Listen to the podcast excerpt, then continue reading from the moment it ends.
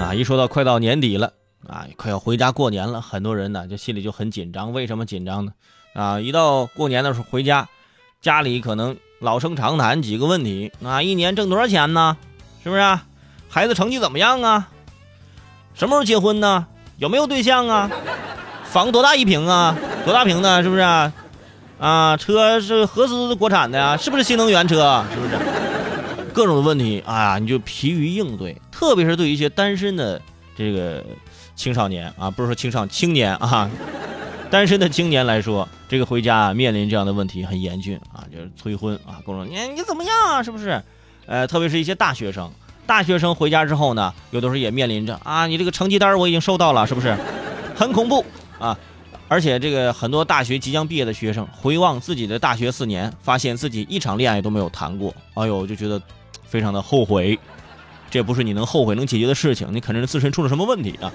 在湖北襄阳双十一节之前啊，双十一都成变成一个节了。你看，双十一之前，湖北文理学院理工学院推出了一个活动，这个活动的名字叫做“一周情侣”，就是原计划呢匹配二十对情侣啊。最近啊，就是这个活动一推出报名啊，瞬间三百人报名，扩大到六十多对啊。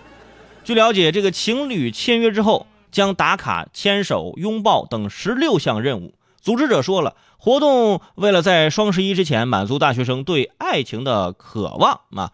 我仔细看了一下活动的宣传，展板上有几个大字儿啊：“爱我七天，你敢吗？”这个宣传的听着就很有问题。我爱你八天就不行了是吗？合着这谈恋爱的活动是有多恐怖啊？爱我七天，你敢吗？是不是？呃，虽然是一周情侣，但是我觉得成功率应该还挺高的，啊，因为如果要完成牵手、拥抱等十六项任务，必须每天待在一起。就像组织者说的，为了在双十一之前满足大学生对爱情的渴望，进而，在双十一这天满足男朋友给女朋友清空购物车的渴望，是吧？那女生说中，可以，是不是？不过这年头，牵牵手、拥抱一下啊，叫他起个床，都可以被称为爱情了吗？友情也可以做到，对不对？但是你想想，大学生啊，奇怪不奇怪？如果过年家长问有没有男朋友或女朋友啊，立刻就开始抱怨了。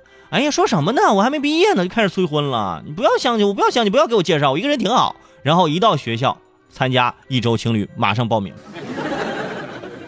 玩什么不好？你们开始玩感情，对不对？同时，我觉得啊，相当一部分报名参加的人，并没有抱着一定要找到另一半的想法。很多人都是觉得好玩、好奇。另外啊，多参加点活动啊，积累点学分，是吧？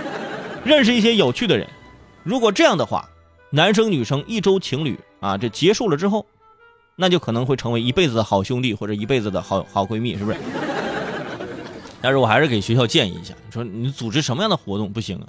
你组织这种活动，我就看不惯像一些啊，就网上的综艺节目，是吧？搞俩明星，是吧？就是假装谈恋爱。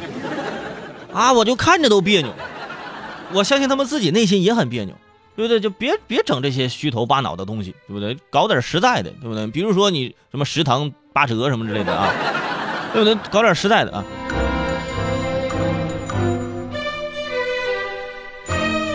之前还说呢，啊，爱情不是你想买想买就能买，现在不仅能买还免费，你看，一周情侣是不是？想这个脱单啊，靠自己的实力。啊！结果到最后，你俩真的结婚了。说你俩当时怎么认识的？我俩参加学校配对活动认识的啊！啊，凑了一天，这一个星期七天情侣，后来觉得不错，那再凑七天吧，就一路凑到七年了，是吧？